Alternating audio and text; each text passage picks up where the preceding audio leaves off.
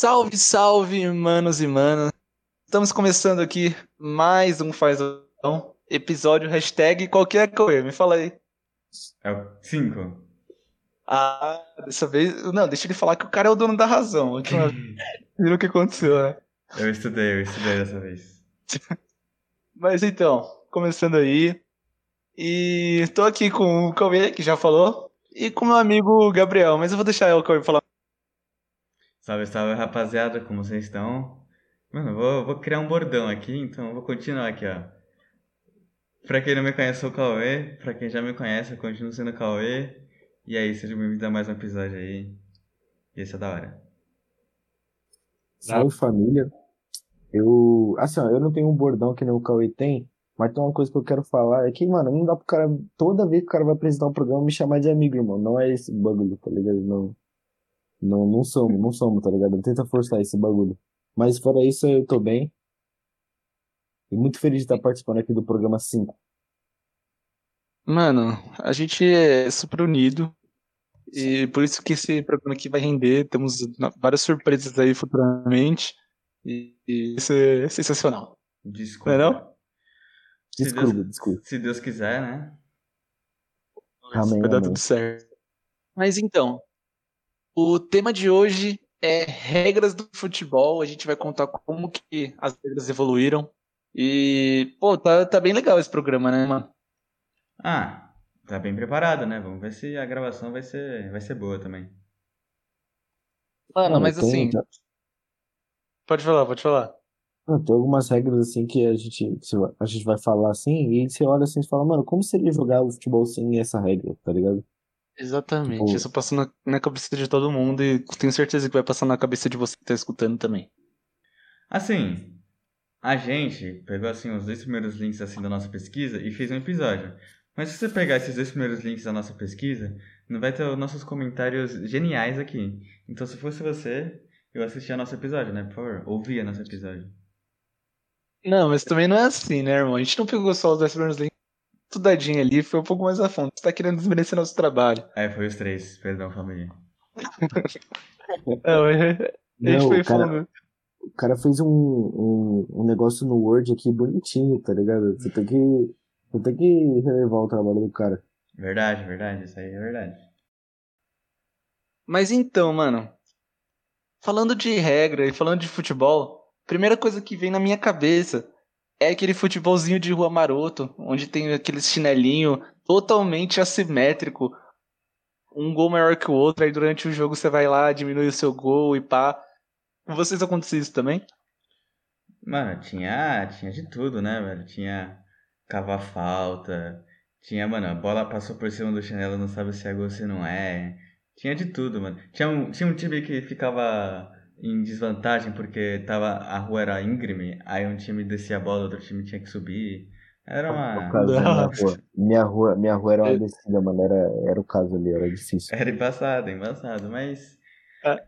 Esse é o futebol raiz, né? Pelo amor de Deus.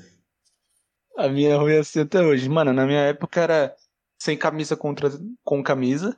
Isso daí não tinha discussão. Dividia ali, pá.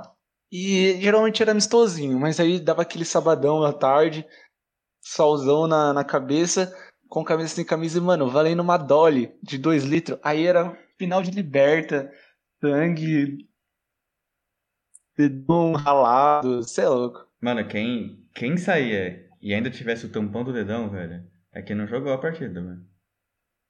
Não jogou, não jogou. Parça, aí pra mim a principal regra, ou falta de regra, era, era o da falta é o bom senso, tá ligado? Tipo, não existia, não existia alguém que tá julgando se era falta ou não, mano. Era o cara, o cara que tomou o negócio, pediu a falta. Se o cara que fez a falta aceitasse que fez a falta, era falta, mano. Tipo, quantas vezes ele você já tomou um chutaço assim, você falou que foi falta, o cara falou que pegou só na bola e continuou o jogo, assim. Você só, não, Tipo, você só, não, você só não podia, mano, contrariar o dono da bola, porque senão dava ruim. é, isso é verdade. isso é, isso é. É verdade. E, e- e, mano, o bom senso geralmente não existia, e ele só existia quando geralmente saía aquele sangue, aí, aí ele existia. É, Aí é foda. Aí tudo no. Não, aí parou, aí parou, aí parou. É, Com sangue não dá pra brincar, né, mano? aí não tem jeito, aí É. não tem jeito.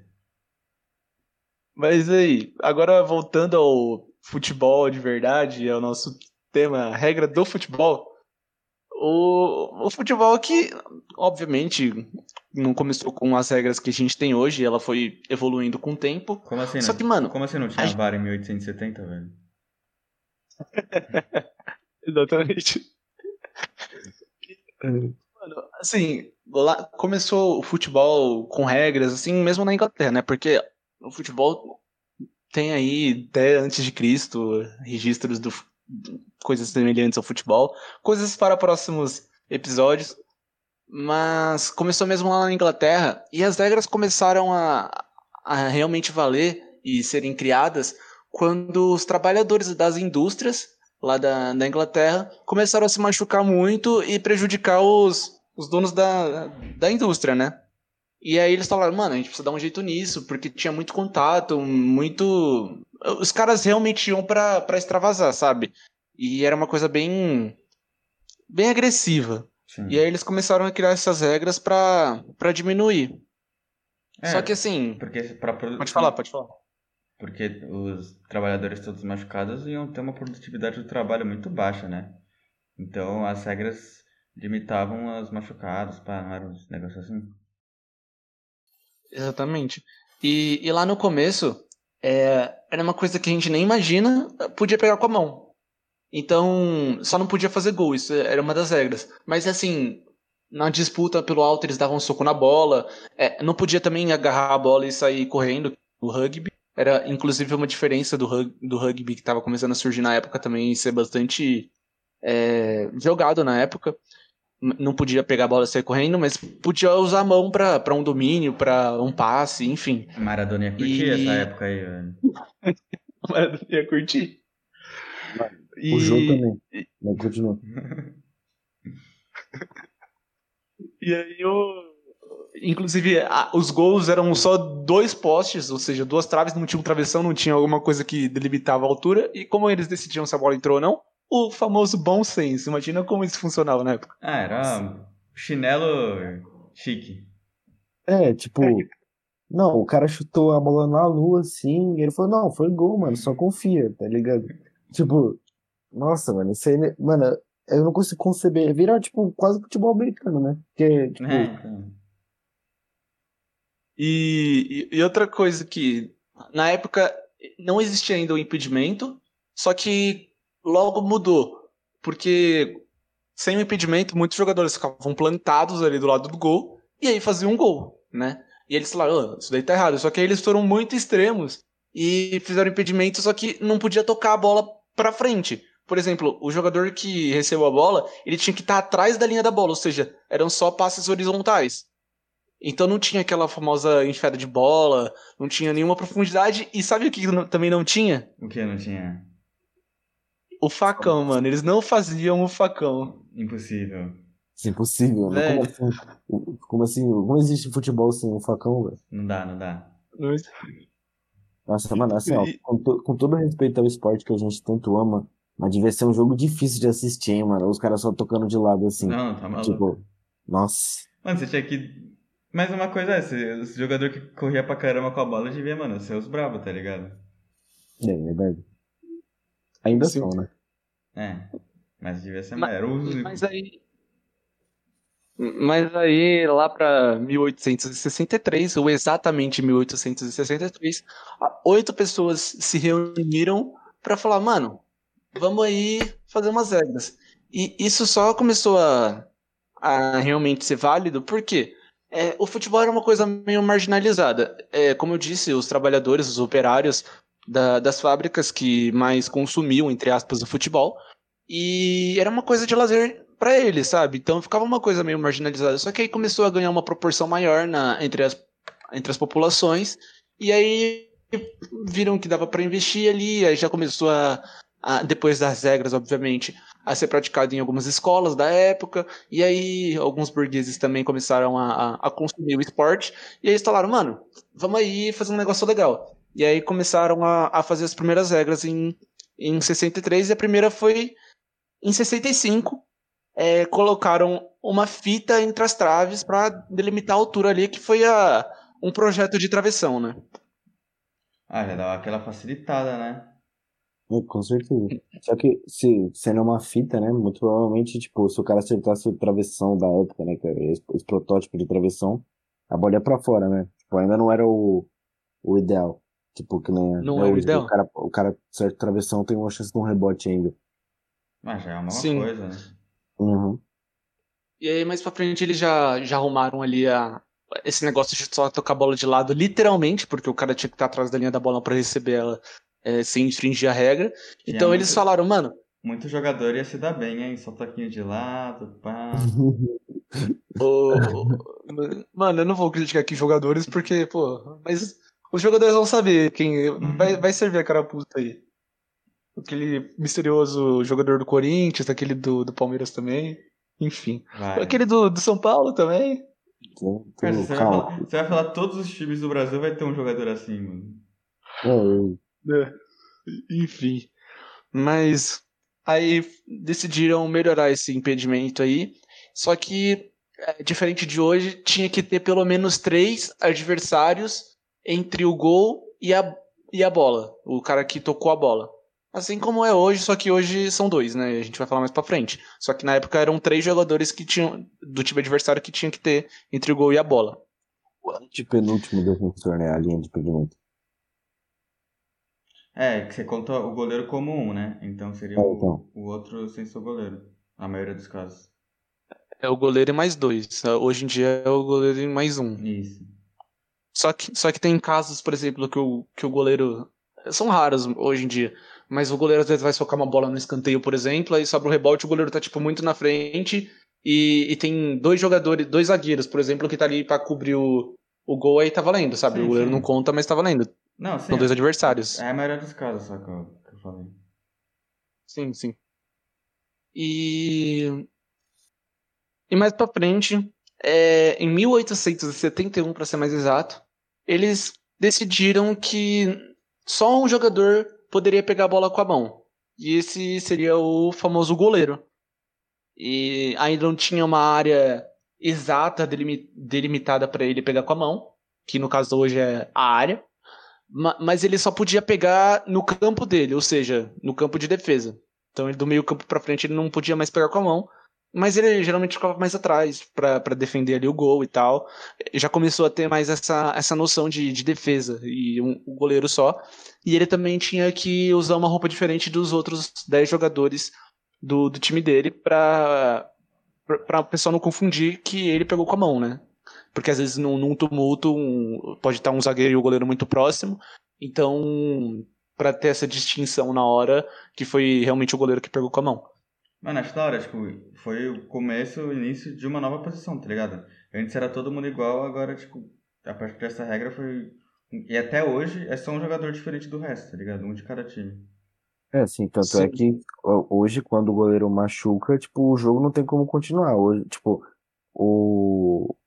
Por exemplo, se um atacante tá machucado, ele pode sair pra ser atendido fora do campo e depois ele volta. O goleiro, tipo, não, você tem que esperar o goleiro Sim. ser atendido e ter uma definição, porque não tem como ter jogo sem o goleiro. É, então, acho, acho, acho da hora isso. Tipo, antes era geral igual, agora a partir disso não, tá ligado? Cria uma posição especial, só pra uma função.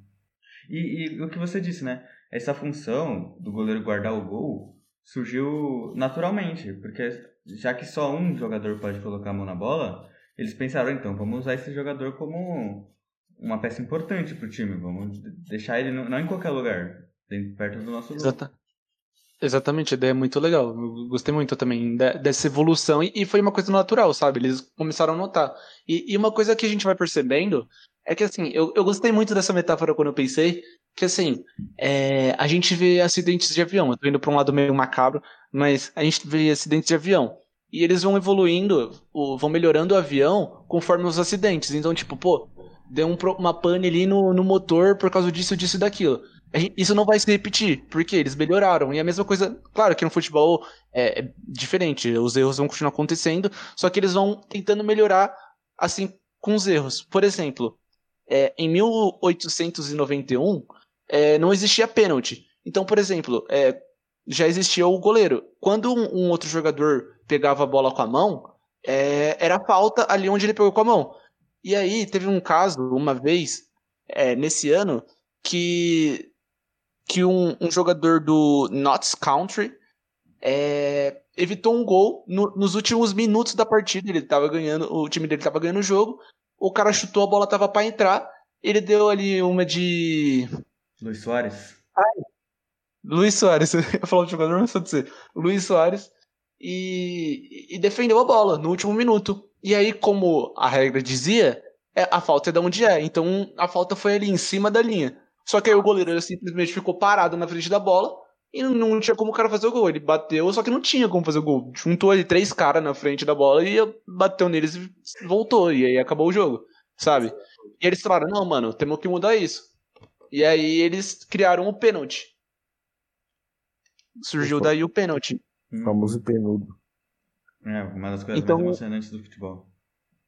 Como será que era, era, a vida do Corinthians antes do pênalti? não, nada, eu pensei atrapalhar. Pode falar, Lucas, que eu atrapalhar, não. O Corinthians nessa época aí não, não seria muito bom, mas tudo bem.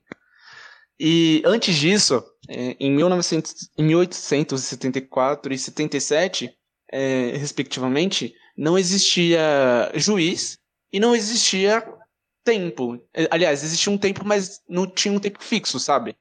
E as coisas eram tudo decididas no famoso bom senso. Então, tipo, pô, isso foi falta, isso não foi, a bola entrou, a bola não entrou, passou ali, passou, não sei o quê, sabe? Era tudo decidido entre eles na hora. Claro, tinha confusões. E isso também mudou. Em 74, eles decidiram ali colocar um juiz. E também, mais tarde, decidiram colocar 90 minutos. E a cada 45, eles trocavam de lado. Porque antes eles trocavam de lado a cada gol. Teve um gol, troca de lado. Teve outro gol, troca de lado. E assim ia. Então eles decidiram trocar a cada 45 minutos num total de 90. E isso daí segue até hoje também. Uhum. Eu acho. Não, calma aí, eu, eu, eu acho que. Eu acho, eu acho da hora essa maneira, tipo assim, como eles pensavam as regras antes, sabe? Tipo, que nem você falou de tomar um gol troca. Tipo, parece muita regra que quatro moleques numa praça ia, ia fazer, sabe? Tipo, jogar um. Tanto que um acontece, jogo. né? Nas nossas brincadeiras, assim, às vezes acontece, pô, vamos fazer um gol que a gente troca, ou tem a famosa regra de dois gols ou dez minutos que, que a gente faz em times de. Sabe? Que a gente faz assim, hum. amistosinho, peladinho. É, então... então é bem legal, né? Tipo, era, era, era o que eles faziam também antes, tá ligado? O, o futebol não era um negócio profissional, era uma, mais uma, um esporte assim que nem a gente faz de pelada, tá ligado? Então, as, claro que as regras iam ser parecidas. Então, e foi se profissionalizando aos poucos e foram criados os acréscimos. Ah, mas por que foi criados os acréscimos? Como sempre, uh, o cara vai querer a regra. E aí, mano, certo dia tava lá ganhando o jogo. Não, não vou falar aqui quem foi o cara nem qual foi o time, porque eu não tenho essa informação. Mas assim, o cara tava lá ganhando o jogo, o time dele tava ganhando o jogo, tava acabando ali, já, já tinha decretado a regra dos 90 minutos, estava acabando o jogo ali, ele decidiu chutar a bola para fora do estádio. Porque o tempo estava passando, o tempo não parava. O tempo estava passando até os caras ir buscar a bola, então aí criaram umas acréscimos depois desse jogo aí. Mano, esse, é, é, impressionante, esse né? O mano tem uma habilidade de achar brechas na lei muito alta, tá ligado? sempre, sempre. Mano, esse cara aí foi o inventor, inventor da cera. Foi. Mano, não tem como, velho. Ele era argentino, tipo, certeza, velho.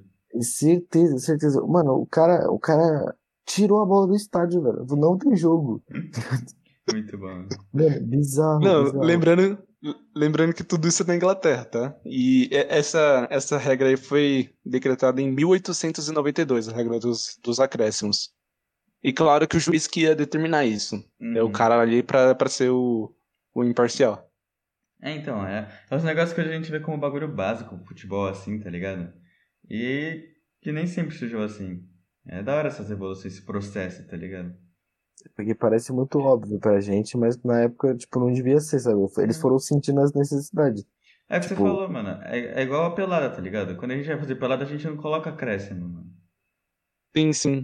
Exatamente.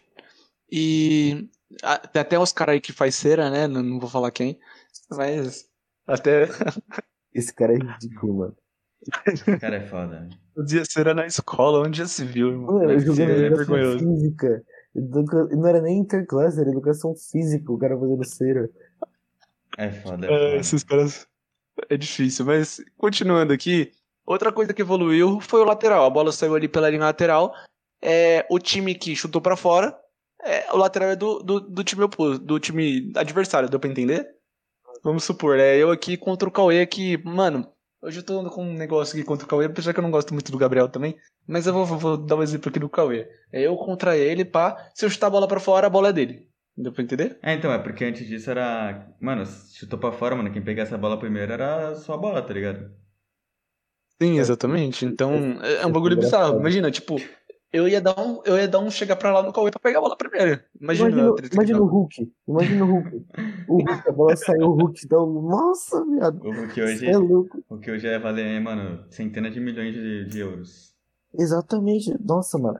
Não, é bizarro também porque a gente, tipo assim, a gente olha pro jogador e a gente pensa em várias coisas que o jogador pode fazer, por que você vai contratar tal jogador. Só que, por exemplo, uma regra dessa, mano, seria valioso alguém que consegue pegar a bola rápida na É, lateral. então.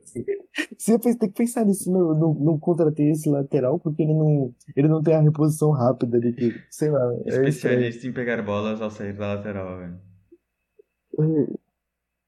Bom, aí continuando, mais pra frente, em 1902, finalmente foi delimitada ali a área do goleiro, que é a área, é um, um espaço ali que é, ele não necessariamente tinha que estar ali, mas ele só poderia pegar com a mão dentro daquele, daquele espaço. Então ficaria uma coisa mais justa, até porque ele participava de muitas jogadas, pelo que eu li, né?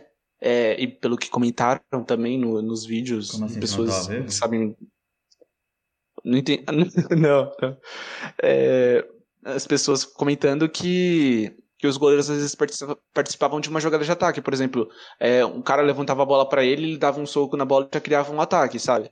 Então, tiraram um pouco desse desse benefício que ele tinha e, e ficou uma coisa mais justa também, criar um espaço ali pra ele pegar com a mão. Uhum. É, eu, eu também acho, porque, mano, quem foi o mundo? Esse, esse, esse mundo do Cauê me pega muito, Eu mano. ia- Mostra o desprezo que eu tenho por Eu ele. ia complementar, velho. Calma, irmão. Calma, Lucas. Comenta aí, vamos lá. Não, eu, eu ia falar que é- era o justo, tá ligado? Tipo, é, era um jogador, ia ser um jogador muito mais, não sei a palavra, poderoso, muito mais poderoso sem a área, tá ligado? Imagina hoje, o goleiro Não, é. pegar com a mão no, mano, no, na- no seu campo inteiro, tá ligado? Imagina, imagina o seu time ganhando de 1 a 0 nos 90 minutos o goleiro pode pegar com a mão. Tipo, mano, ele podia. Não, o que eu falei não tem sentido. Eu ia falar que ele podia ficar ca- ca- é, correndo com a bola na mão pelo. Tipo, pelo Não. bagulho inteiro, mas tem a regra dos 6 segundos, esquece. Que regras que não existem na então- vida real, mas enfim. Hum. Exatamente. Mas é uma, uma regra também que desde o começo não podia carregar a bola, né? Então, então, ok. Então, aí realmente. É, mas com certeza você é muito poderoso. O cara que podia. Como você falou, Muca, o cara subia pra começar o contra-ataque ali no meio É, campo dele, então. tocando a bola. Sim. E, e aí eles melhoraram também a melhoraram mais ainda a regra do impedimento, que além dos três jogadores que teriam que estar entre a bola e o gol, é, também o jogador não estaria impedido caso ele saísse do próprio campo dele. Isso foi em 1907. Não sei se eu falei a data, mas se eu falei é só pra reforçar aqui, tá bom? É, por a gente que o faz jogador tempo Pra caralho, velho. faz tempo. A data em si não importa, velho. Nós não tá em prova de escola aqui, mano. Faz tempo pra caralho. E, mano, é uma regra que faz sentido, né? O jogador sair do próprio campo, então não Sim, tem por que estar impedido. Sim. Não, até porque imagina, por exemplo, tipo, é, seu time vai sair, tá saindo de trás assim, e aí, tipo, tem um impedimento no seu campo de defesa. Aí, por causa do impedimento, o outro time vai poder jogar a bola na área porque tá perto do gol, tipo, É, então. tá ligado? Então, realmente não faz sentido. Mas é que bom que mudaram. Eu não sei se eu falei, mas assim, é, começou a ser criado, logo no- na parte do lateral lá que eu falei, também foi criado o escanteio. E o, o escanteio é- é- funciona da mesma forma que o lateral. Se eu chutei a bola pra fora, o Cauê que vai cobrar o escanteio. Só que, e é na, no campo de ataque do, do Cauê, no caso, nessa situação. Só que era cobrado com os pés. Então, geralmente é um cruzamento pra área, né? E aí, em- e não, poder, não poderia ser feito gol direto. Uhum. Só que aí, em mil na- 1924, eles mudaram essa regra. E o primeiro gol direto foi entre Argentina e Uruguai na- nas Olimpíadas. E aí o nome do gol ficou Gol Olímpico. E o Uruguai acabou sendo campeão, inclusive, daquela edição. E foi até criativo, um nome que pegou bastante é dito até hoje, quando sai o gol, é gol olímpico. Acho da hora. Eu acho que, inclusive, o que eu ia falar é que, tipo, até esse, essas regras do gol olímpico, todas as regras que você falou antes, foram basicamente pra falar, isso é o futebol, tá ligado? Essas são as regras do futebol. Eu acho que depois disso foram coisas mais por vaidade, assim, tirando uma coisa ou outra que é mais além que a gente vai discutir depois, mas eu acho que as regras do futebol se, se formaram até o começo do século passado, tá ligado? Eu acho, acho isso da hora. Sim, sim. E, as, legal, as coisas foram crescendo muito, muito aos poucos e, e vai dando a cara do futebol que é hoje. Hum. Então isso é muito legal. É, então, é tipo, mais de um século assim, por exemplo, esse negócio do gol olímpico, tipo, é uma mudança da hora, é uma mudança da hora, vários golaços. Mas se não existisse hoje, não ia fazer tanta falta assim, tá ligado? Sim. Sim. Gols olímpicos, assim. Oi? Até mas, porque não sai por exemplo, Gols olímpicos assim. É, exatamente. É, mas por exemplo, quem tá. Quem vive do futebol, quem conhece bastante de futebol, a gente sabe, quando a gente fala de gol olímpico, a gente fala, pô, é um gol de escanteio, mas por que gol olímpico? Entendeu? Surge daí. Uhum. E, e a mesma coisa. Entendi. Não, pode continuar. Não, e a mesma pergunta eu já me fiz, não sei vocês, mas por que cartão amarelo e por que cartão vermelho? De onde surgiu isso? Hum. Não sei se vocês já fizeram, essa pergunta. Eu tenho uma pergunta para fazer, assim, nada a ver. Eu já não sei. Pode falar. Pergunta. Você que é daltônico, você consegue ver a diferença entre cartão, assim, os dois? Não, então, explicando aqui pro nosso ouvinte, eu sou daltônico. Eu tenho, eu confundo algumas cores, algumas cores eu, Mano, eu não enxergo. Eu acho que isso foi, isso foi muito ofensivo. Corta isso aí, velho. Não, vai deixar, mano. Vai ver como você eu sou editor, eu sou editor. Parceiro, então eu vou fazer questão de falar que tô sendo censurado, que tá sendo censurado esse programa, que a verdade não tá sendo mostrada, mas ok. Tudo bem, tá tudo bem. Deixa o público escutar um pouco sobre a minha vida. E eu confundo algumas cores. Mano, tudo isso aqui vocês vão escutar, tá? Isso aqui não vai ser cortado. Vai sim. Não vai, não vai. Não foi ofensivo, eu não me ofendi, fica tranquilo. Ah, tudo bem. É, então, e o cartão amarelo, respondendo que o cartão amarelo e o cartão vermelho eu enxergo perfeitamente, não. Tá bom? Ah, muito obrigado. Mas enfim, continue a história aí. Não, a...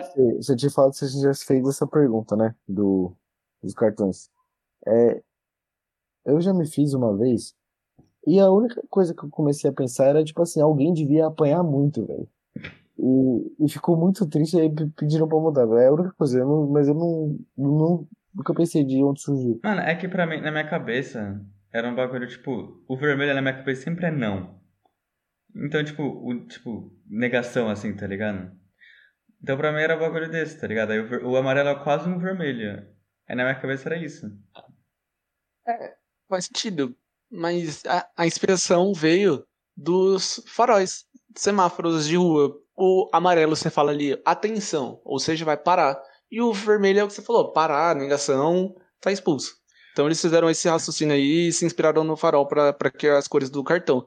Mas por que surgiu não, o cartão? Vocês vão falar alguma coisa? Ah, isso aí eu sei. Não, eu, só, eu só queria comentar que eu entendo o porquê que tem gente que tem jogador que toma amarelo e parece que tá fissurado em tomar outro, né?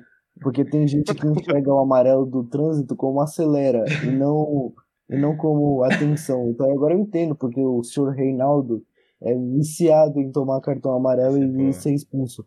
Mano, eu ia. Eu vou, raciocínio. Eu ia, eu ia fazer uma pergunta pra você, só que eu achei que é um conhecimento muito além. Você, você explicou por quê. É, é que é por causa dos, dos, das cores do semáforo. Mas por que o semáforo tem essas cores? Mano, isso daí. Isso, isso, isso, aí você me quebrou, hein? Mas eu posso te falar, eu posso te passar outra informação aqui. Qual? Falei. Posso, eu posso juntar aí a pergunta que você fez do daltonismo. E uma, uma curiosidade para nosso ouvinte aqui. O, o farol ali, comecem a reparar, tem em cima o vermelho, do meio o amarelo e embaixo o verde. E assim, o meu grau de daltonismo é, não é tão alto, então eu enxergo essas cores, mas tem graus de daltônicos que, que não enxergam. Então eles colocam uma faixa branca no meio do farol e se acendeu de cima é para parar e se acendeu de baixo é para continuar. Embaixo dessa faixa branca. A referência é a faixa branca. Então, é uma informação aí, ó. Ó, cultura. Faz o facão também é cultura. Cultura. Faz o facão também é cultura sobre daltônicos. É isso aí. Qualquer dúvida aí, manda no inbox aí da página. O o Lucas irá responder todas as perguntas. Você que é daltônico, quer saber qualquer informação sobre como é a vida do daltônico, pergunta pro Lucas. É isso. Arroba faz facão. sequência. Dando sequência aqui no nosso programa sobre futebol, é, o cartão amarelo e o cartão vermelho. É, na Copa, isso foi inspirado na Copa de 70, mas aí eu vou voltar uma Copa antes ali, na de 66. Aquela famosa Copa roubada da, que a Inglaterra foi campeã, teve roubo em todos, em todos os jogos. Mano, eu, eu queria muito falar dessa Copa, só que eu acho que eu vou levar muito tempo, então não vou falar. Mas assim, Um dia- um dia a foi roubada, foi roubada. Um dia a gente fala. Tá bom. Foi roubada. Só vou falar isso. Foi muito roubada. A Inglaterra foi campeã roubadaça. Já entendemos, E já entendemos. Um dos... e um dos roubos foi em cima da Argentina. Ou reembolso, pra quem quiser. Mas. foi em cima da Argentina. O... Tava ali Não, mas Inglaterra e contrário, né? Argentina, A pá. Argentina reembolsou, no caso. É, que a Argentina foi roubada. Sim, aí em, em 86 a Argentina reembolsou. Ah, é, sim, sim, sim, é verdade, teve o troco. Mas então, aí tava tendo Inglaterra e Argentina ali pelas quartas da, da Copa, e o jogo tava 0x0. É, um jogo único, assim como é a Copa de hoje. E o, o jogador da Argentina, o volante Antônio Ratin, grande volante, inclusive, de muito sucesso, ele jogava muita bola. Ele ele ficou indignado com uma, um- uma falta que o juiz deu, alguma coisa assim, não, não lembro ao certo. E ele foi contestar. Só que o juiz não, não falava é, a língua do, do Ratim, que é espanhol, e ele não estava entendendo absolutamente nada. Só que ele viu a expressão do Ratim e falou: Mano, esse cara tá me tirando. Foi expulsar ele. E expulsou. Detalhe: na época não tinha cartão. E aí ele falou, ele só ficava tipo acenando, pode sair, pode sair, falando da língua dele, e o Rato também não estava entendendo absolutamente nada. E aí quando ele viu que ele estava sendo expulso, ele não sabia o porquê, porque ele não tinha feito absolutamente nada. E aí o, o, o juiz queria expulsar, expulsar, e aí ficou, deu aquela confusãozinha. Só que aí o Ratinho se negou a sair, porque ele não sabia por que ele estava sendo expulso, sendo que ele só foi contestar, e o juiz achou que ele tava. não sabia nem o que, que ele estava falando, ele só viu a expressão na cara e falou: Mano, vou expulsar esse cara, e expulsou. E aí o Ratinho se recusou a sair do campo, ficou 10 minutos dentro de campo e só, só foi retirado quando a polícia entrou em campo. E aí a Inglaterra acabou ganhando aquele jogo de 1x0 e classificada, e acabou no final sendo campeã. E foi roubado em todos os jogos, só pra falar mais uma vez aqui. E aí, e aí na, na Copa seguinte eles falaram, mano, a gente precisa colocar alguma coisa aqui para os jogadores entender que eles estão sendo advertidos. Então eles fizeram um amarelo e um vermelho para que ficasse mais claro, essa, essa comunicação fosse mais universal. Ah, então, é. da- daí surgiu na Copa de 70. Ah, e patroniza também, né? Tipo, dá para. Tipo, por exemplo, hoje a gente tem lances que são para cartões vermelhos, para cartões amarelos. Exatamente, exatamente. E, e a Copa de 70 também, que, que. Você vai falar mais alguma coisa sobre isso? Não, eu ia, eu ia perguntar se, na- se- se era a única coisa que mudou na Copa de 70. Não, é, então, eu vou falar disso aqui, que a Copa de 70 foi um, um grande divisor de águas pro, pro futebol, que também, é, além de- dos cartões, foi decidido a decisão por pênaltis caso o, o empate persista no placar. E uma coisa que é usada, muito utilizada até hoje, né? É o critério de desempate em jogos de mata-mata, principalmente. É a melhor coisa que Legal, tem inclusive. quando seu time não está presente. É isso, mano. Se seu time não tá presente, você assiste com gosto. Inclusive, hoje eu vi uma, né, Lucas? A gente viu uma disputa de pênaltis. Corinthians e Retrô. O Corinthians conseguiu empatar com o Retrô. E. Impressionante. e foi classificado.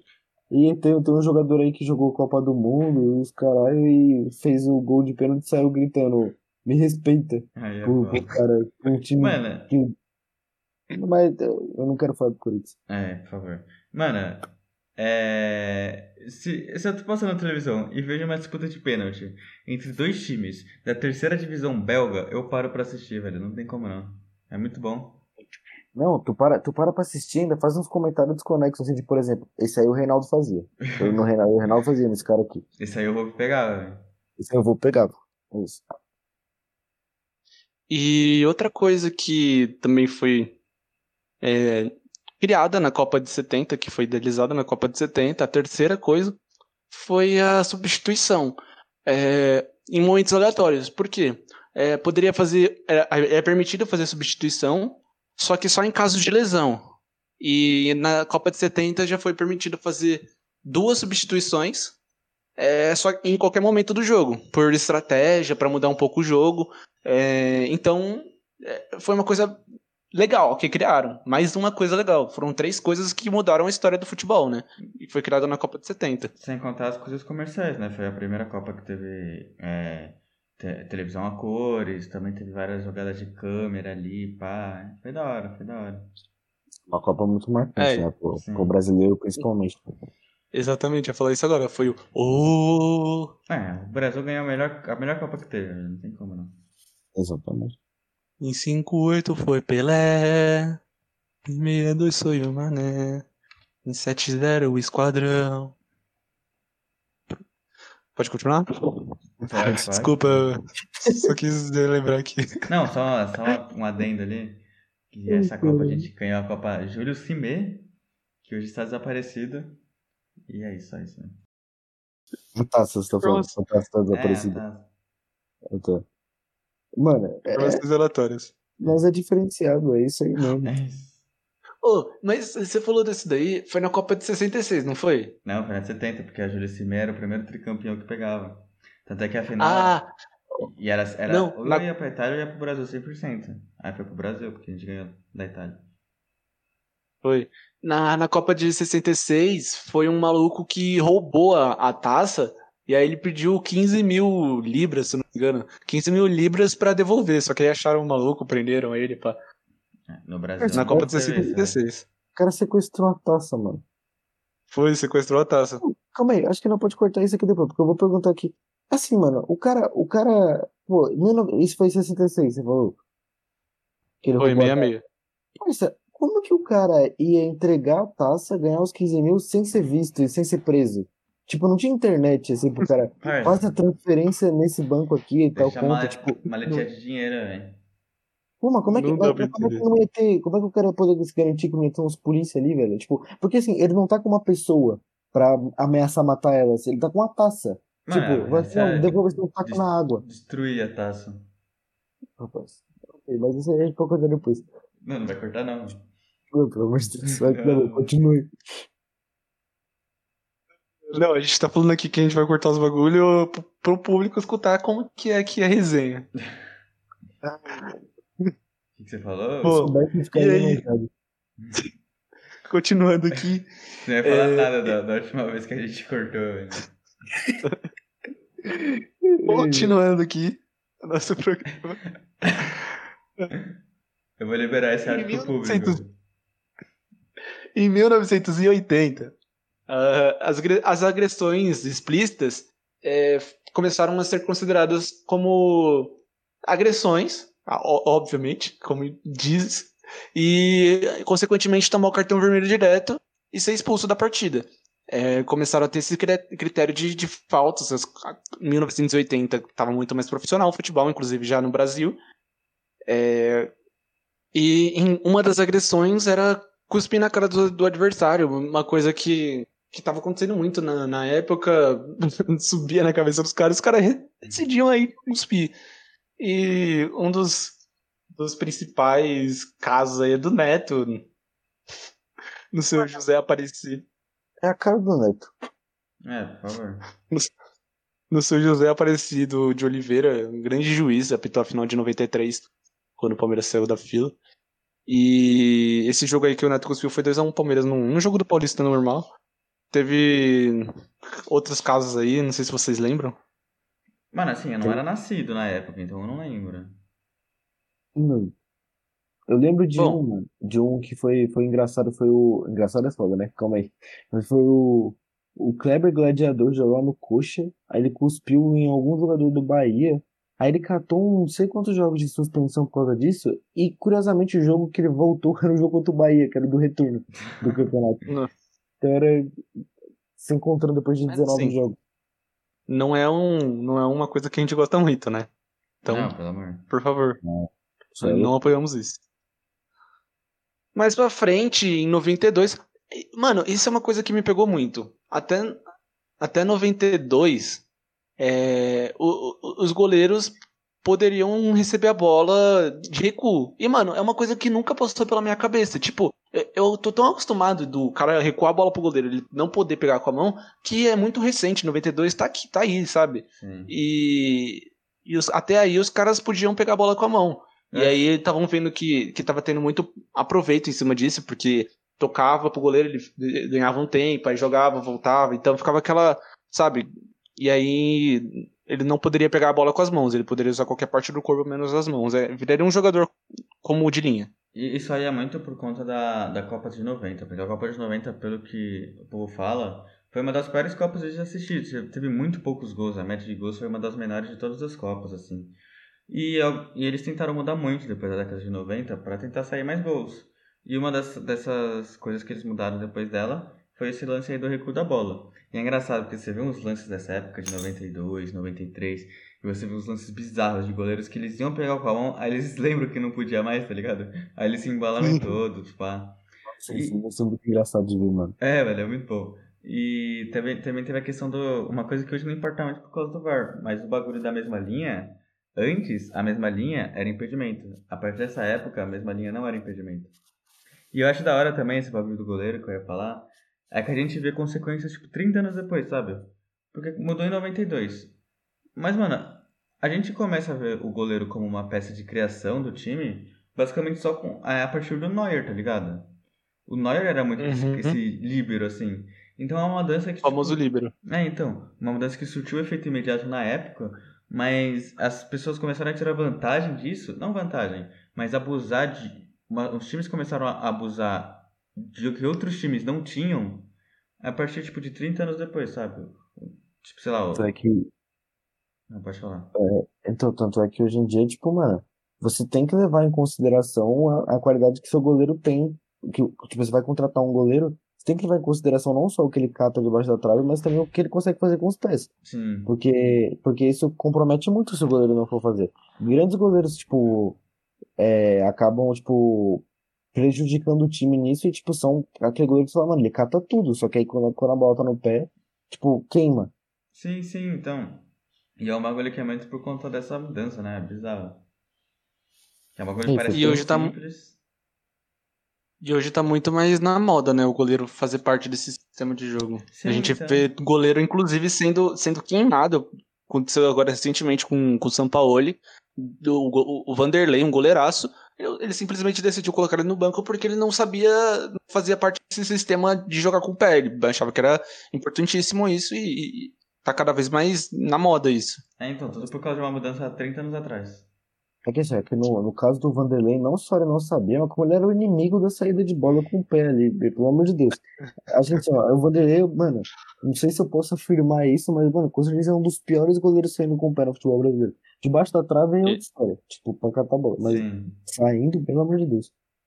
É, isso me lembra muito o Marcos. Mano, não, não faz sentido na minha cabeça. O Marcos hoje, ele, ele talvez não fosse um goleiro tão utilizado, porque assim, o Marcos era puta goleiro, mas com o pé, meu Deus do céu. Inclusive você vê vários vídeos aí que você puxar, o cara Vitória destruía a lá. bola com o pé. mano.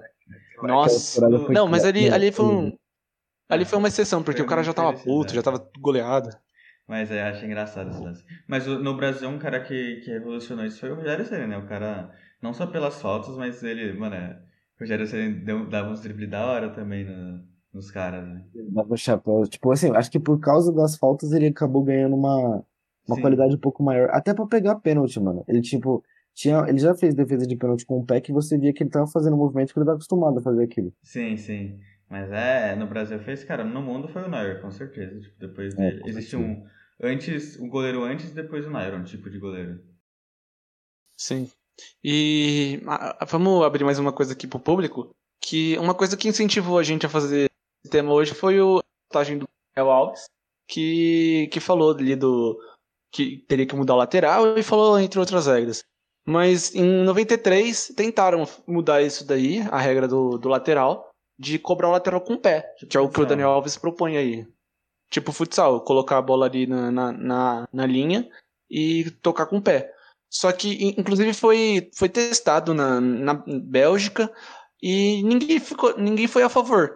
Que a cobrança dos laterais com o pé praticamente eliminava o desenvolvimento do jogo. Então, por exemplo, é, desenvolvimento do, ali no meu campo, a troca de passos, porque, pô, os caras estavam lá na defesa, eles jogavam a bola lá pra frente. Mesmo é, você com a mão em cima da bola ali, tirando um pouco da potência de você não conseguir colocar uma bola perfeitamente na área, mas você conseguia jogar a bola lá para frente. Então tirava o desenvolvimento do jogo, ficava aquele jogo de chute, então ficava sem graça, porque a bola não tem como sa não sair.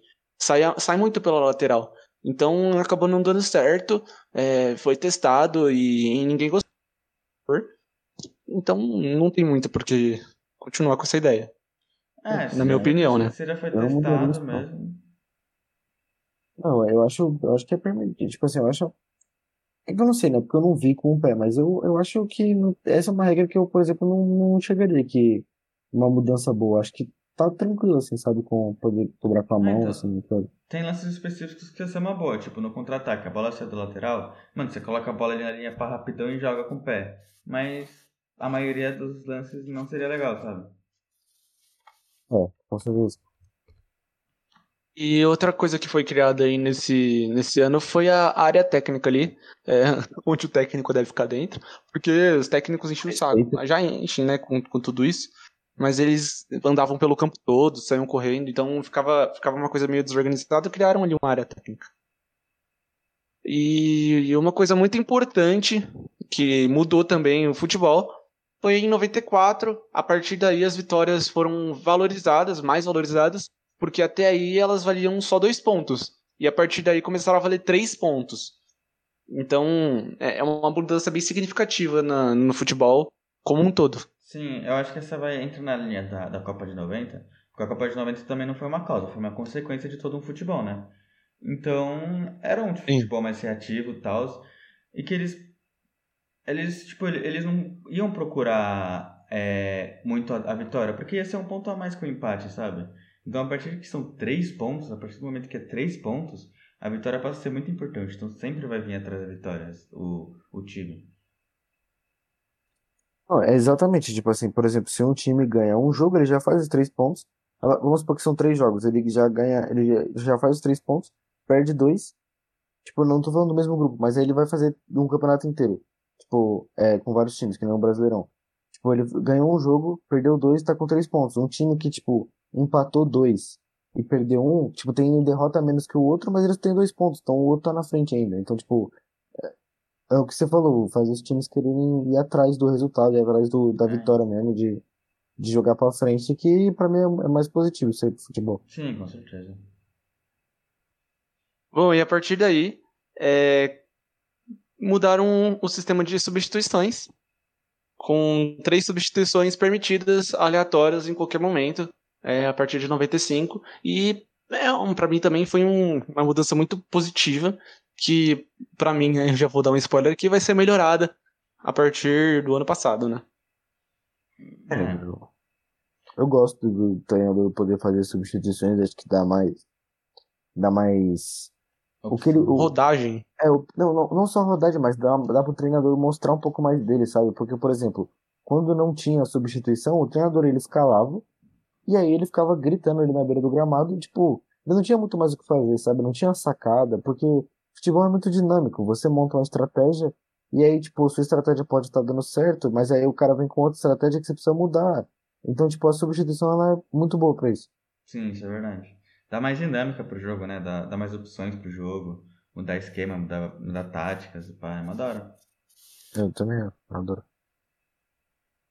Então, e aí o futebol continuou num, nesse método aí, claro que algumas coisas foram... Ah, o, o, sistema tático sempre vai evoluindo, o preço vai mudando, e as regras permaneceram assim até 2012, Não, quando foi criada... Uma coisa muda todo ano, velho. Questão de mão na bola, velho. Que... Isso aí muda sempre, velho. Nossa, ah, isso muda sempre. É, a gente vai falar isso melhor mais pra frente. Mas a, até 2012 as coisas continuaram ali mais ou menos a mesma coisa, as regras principais foram as mesmas.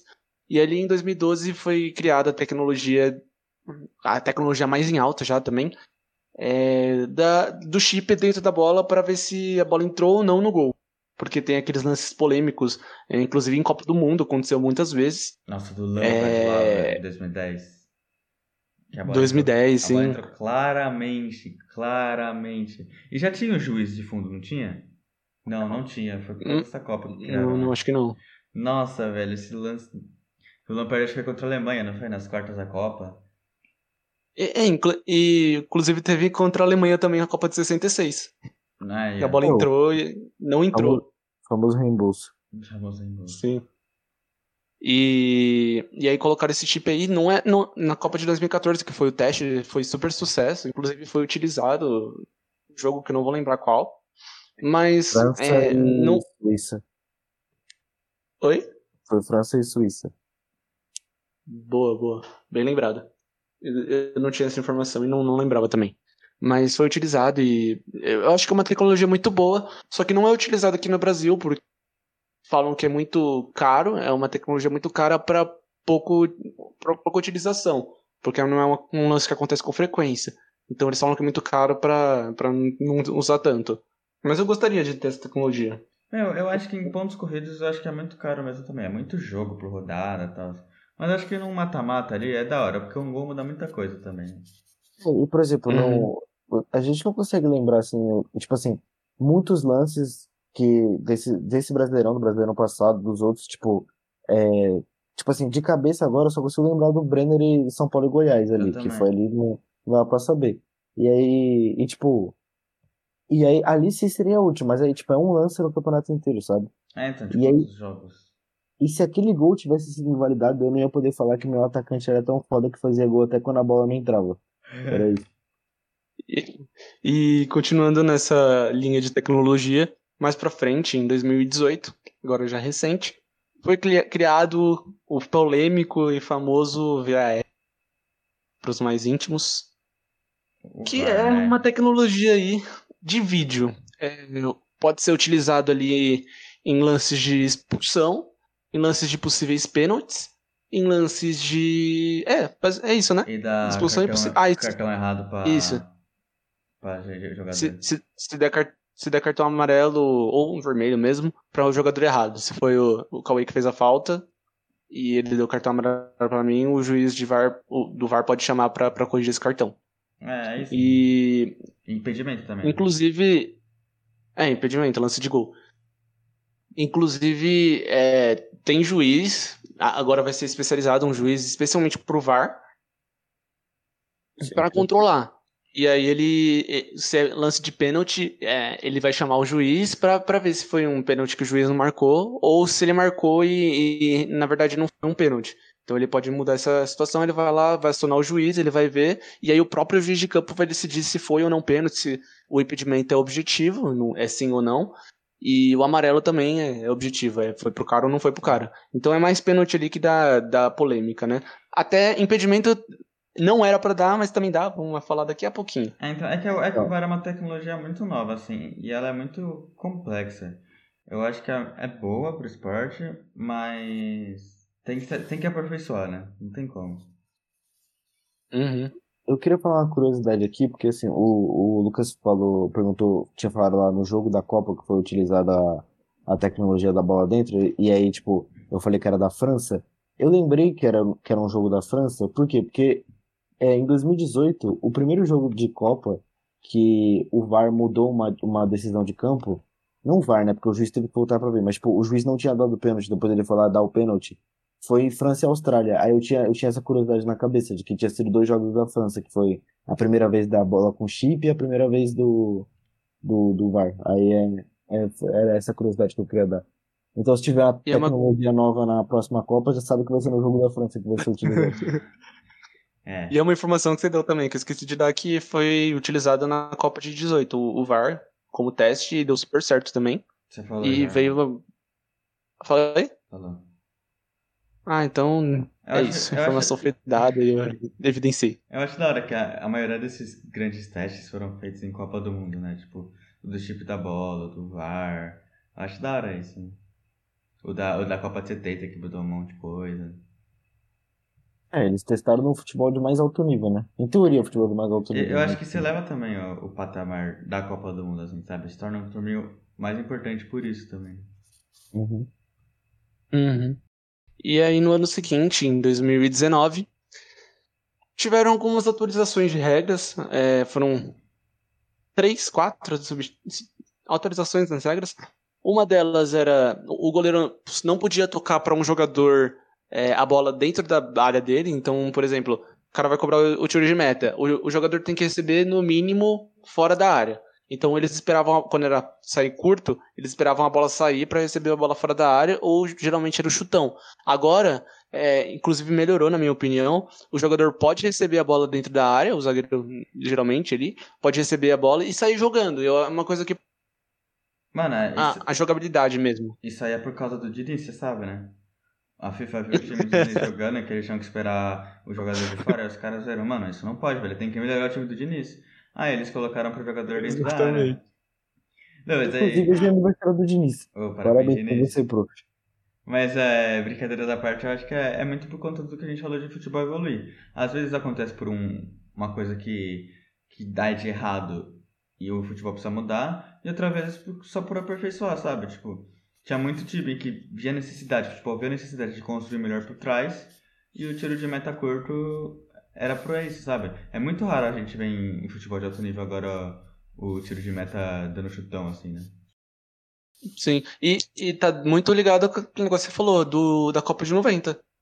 Tá diretamente ligado a isso, porque, consequentemente, o goleiro aprendeu a jogar mais com o pé, então au- automaticamente foi, foi motivado esse negócio de tiro de meta mais curto, porque o goleiro já tá ali é, in- incluído no sistema. Então ele sai jogando ali, o zagueiro já to tocar pro goleiro, ele sai jogando pelo outro lado, sabe? Vai trocando É, os então. passes ali e vai evoluindo a jogada. Eu acho da hora que essas mudanças mínimas já mudam todo o jogo, porque você pega um, um jogo Sim. de- da década passada, mano, o goleiro da, quebrava, mano, na área, aí tinha que vir um centroavantão assim, e o zagueiro é, disputar da cabeceio, aí você tinha que lutar pela segunda bola, o importante era a segunda bola. Agora não, agora você consegue construir por trás, pá, eu acho essas mudanças pequenas que já mudam bastante o jogo, a dinâmica Não, dele. e, e tem outra coisa também que, tipo, nessa mesma mudança, por exemplo, se você coloca seus dois zagueiros pra sair jogando da área, o time adversário vai marcar mais na frente, porque a bola já vai estar ali. Aí, nisso, o time adianta mais, adianta mais as linhas, e aí, tipo, e aí o, o time que tá saindo com a bola vai ter mais espaço pra construir, porque quando chegar no meio campo vai ter mais campo pra correr. E por consequência precisa ter dois tipos de jogadas novas. Primeiro, os zagueiros que sabem sair com o pé, não só o goleiro. Aí os jogadores que não sabem, sabem sair com o pé também perdem muito espaço. E a segunda, um sistema de jogo em que você consegue é, avançar e recuperar a bola no campo de ataque, o que não era uma coisa tão comum antigamente. Né? É, exatamente. Exatamente. E outra regra que, que foi aí é, melhorada, atualizada, foi o se a bola pegar no juiz durante a partida ali. Uma coisa que acontecia muito, a torcida xingava o juiz, ainda xinga, né? Porque ele pode parar um ataque promissor. Só que dessa vez, às vezes podia, sei lá, pegar no juiz e, e ir pro time adversário. Dessa vez não. Se, se eu tô atacando e, e a, a bola do meu time pega no juiz, vai parar o jogo. A não ser que, que continue dando certo pro meu time, aí ele dá vantagem. Mas caso contrário, se, se ele parou o ataque e vai pro time adversário, qualquer tipo, ele vai parar o jogo e aí vai ter o, o tiro tiro livre indire- direto, sei lá. Ele vai, vai, vai ser tipo uma falta ali, vai recomeçar o jogo da, da onde bateu nele. Entendeu? É. Essa regra aí é É, é uma- né? Porque, porque, É tipo, uma melhoria, uma melhoria. É, por- porque, tipo, mano, quando o juiz era considerado um, um corpo neutro, assim, que não mudava o jogo, mano, era ridículo, velho. Tipo, você tá fazendo a jogada ali, você tocou a bola, a bola bateu no juiz e, tipo, aí o outro time pegou a bola e saiu jogando, tipo, aí você não pode fazer nada. Tipo, você não errou o lance, o juiz que atrapalhou. Nossa, é um bagulho que dá raiva, né, mano? O juiz já não é o, o- a coisa mais amada do futebol, né? É quando atrapalha ainda, pelo amor de Deus. É, então. Não, e, e teve, teve um caso, mano, a, o juiz foi evoluindo também, a posição do juiz, tudo foi evoluindo no futebol. Teve um caso uma vez de um Palmeiras e Santos, em 83, estava 2x1 pro Santos, e o. é- Era Aragão o nome do juiz. o juiz no, nos escanteios, eles se posicionavam do lado da trave. E ele tava ali do lado da trave. E aí o Palmeiras cobrou o escanteio, pá. É, o, a zaga do Santos tirou. E aí sobrou o rebote na meia-lua pro, pro jogador do Palmeiras. Aí o jogador chutou no, no rebote. E aí a bola pegou no juiz, que estava posicionado do lado da trave, e foi pro gol. E aí o juiz é um corpo neutro, foi validado o gol. E aí, putz, deu maior confusão e tal. E aí já foi uma coisa que não foi repetida. O juiz ficou ali, ali é pra trás, posicionado. Sim. Então as, as, coisas vão, vão acontecendo e vão evoluindo. Nossa, mano. Meu Deus, que raiva que eu ia sentir. Imagina. Nossa, imagina. É foi, seu time ganhou ou perdeu? Perdeu. Quem é que fez o gol? O juiz. Nossa. E, e uma, mais uma coisinha que mudou aí nesse ano de 2019 foi a. Quando o técnico ali tava falando muito, enchendo o saco, reclamando, é, o juiz tinha ali a tolerância dele. Isso daí era uma coisa subjetiva. Então, se o juiz estava ali de saco cheio já, ele ia mandava embora. Só que não, não tinha uma tolerância exata é, de juiz para juiz. Então, se ele sentia que, já encheu muito o saco, ele manda, expulsava o técnico. Agora não. Se o técnico tá enchendo muito o saco, o juiz vai lá, saca o cartãozinho amarelo, ou seja, um aviso. A próxima ele tá fora. Então, é uma coisa que eu achei legal também, essa, essa autorizaçãozinha aí. Eu achei legal. Também achei, mano, porque, mano, tem uns caras que são muito chatos. E eu achei da hora também que é pra comissão técnica inteira, né? Tipo, não é só pro treinador. Porque, mano, às vezes. Exatamente. Né, às vezes um massagista que tem nada a ver com o bagulho, vai tá enchendo o saco, dá pra ouvir no microfone, vai ver, o cara tá gritando. E, tipo. E, mano, atrapalha o jogo e aí, aí eu achei da hora esse negócio. E também acho, acho da hora que conta como suspensão do.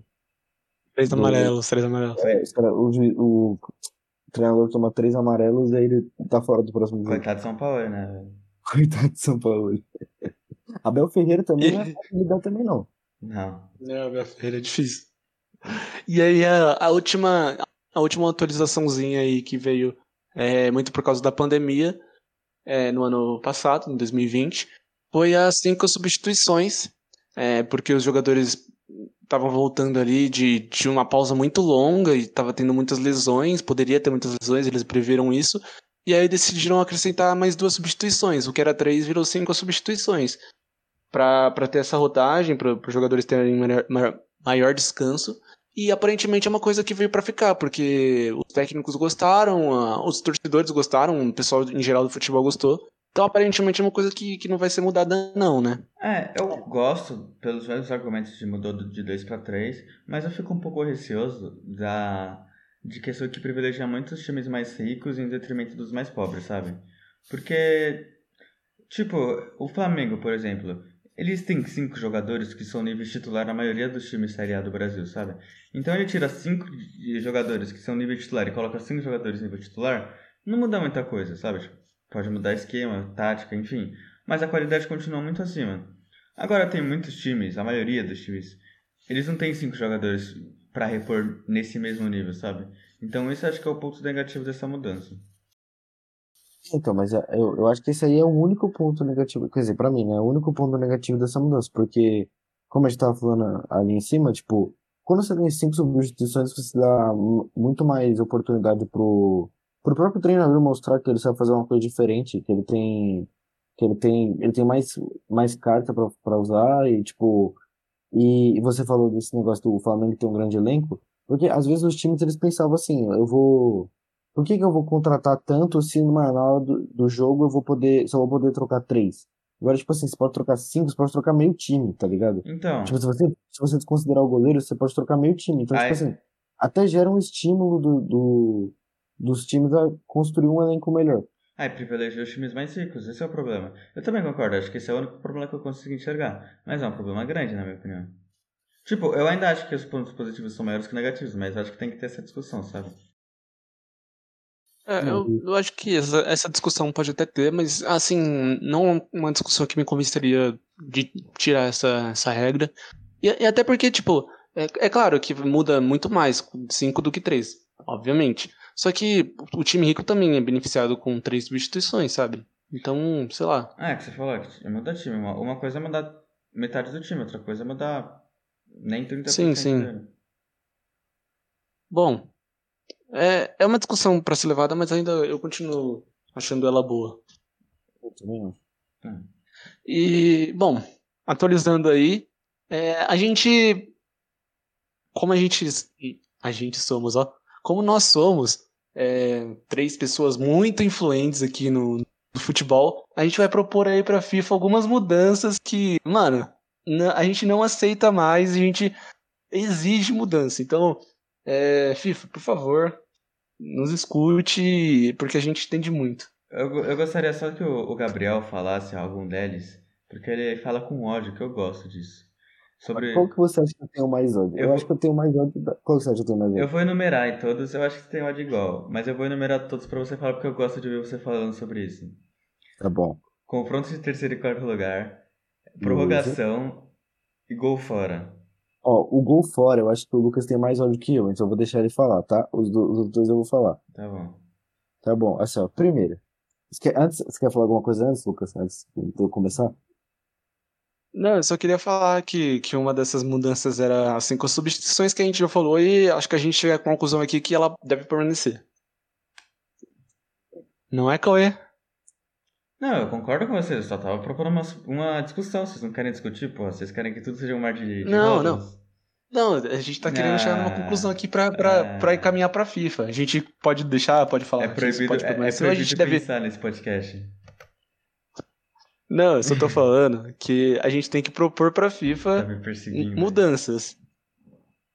Tá, Alô? Pode... Oi, pode. pode... Eu, eu acredito nessa mudança também.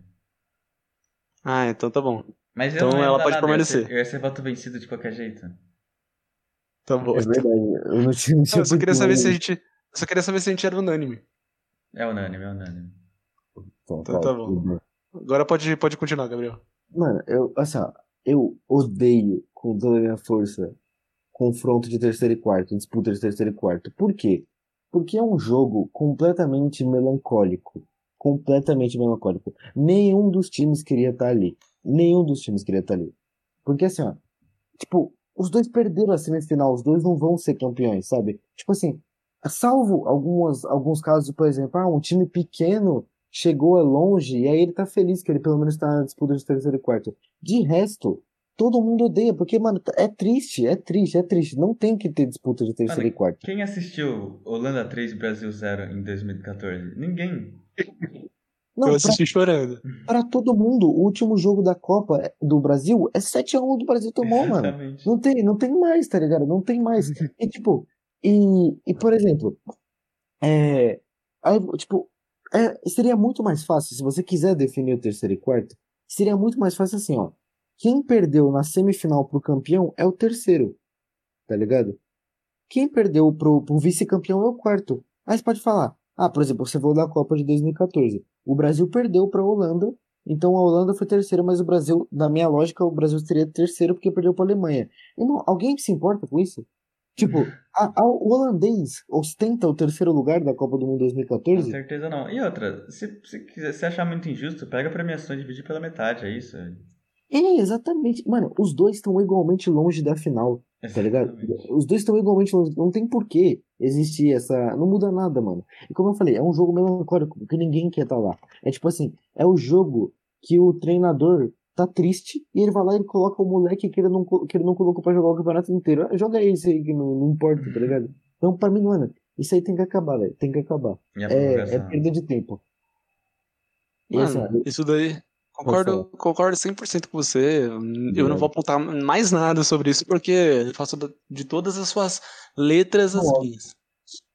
Mas então, aí a outra coisa que eu tenho um pouco de ódio é menos que o terceiro e quarto, mas tem muito ódio também, que é prorrogação. Por que eu odeio prorrogação? Porque assim, ó, ela, ela, faz, ela só faz duas coisas.